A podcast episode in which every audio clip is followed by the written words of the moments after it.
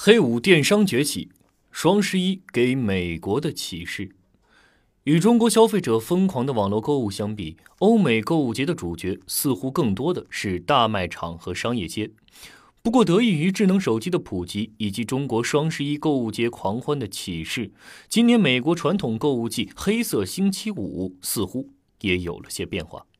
Adobe 在十一月二十五号当日晚间发布了一份关于今年黑五电商销售的统计报告，表明在线交易额将首次突破三十亿美元，其中将有十亿美元的交易来自移动端，将创造美国零售业史上的新纪录。多方数据印证了黑五中美国电商的崛起。《华尔街日报》引用了调研机构 First Data 的数据称，在今年黑色星期五以及之前两天，百分之二十五的消费者支出是通过电商进行的，高于上年同期的百分之十八。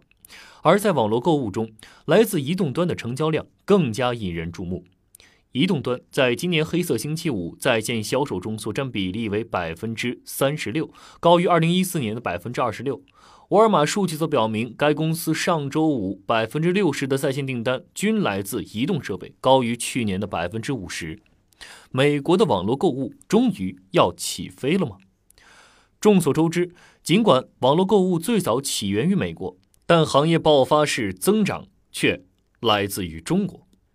根据毕马威近日发布调查说。在中国采访的两千五百六十名居民之中呢，有百分之九十点四的人在过去十二个月里均曾使用智能手机，在网上至少做出一项采购，这比美国百分之七十四和英国百分之七十四点六等其他市场比例高出了许多，也遥遥领先百分之六十九点九这一全球平均比例。中国的习惯性网购者比例远高于欧美。消费者在网络电商和实体店铺之间所做出的选择，实际上取决于整个零售系统和消费者习惯的方方面面。在欧美国家，从供应渠道到仓储、销售，大卖场已经相当成熟，流通费用等中间费用已经被压缩到低位，并不存在能让电商取得关键优势的缺陷。从消费者习惯来看，工作时间相对较短以及个人交通的发达，决定了消费者喜爱将购物作为一种消遣方式，并且能够更加方便地搭载往返于购物中心。这都是发达国家迟迟无法进入网络购物的爆发期的原因。尽管这个行业很早就萌发，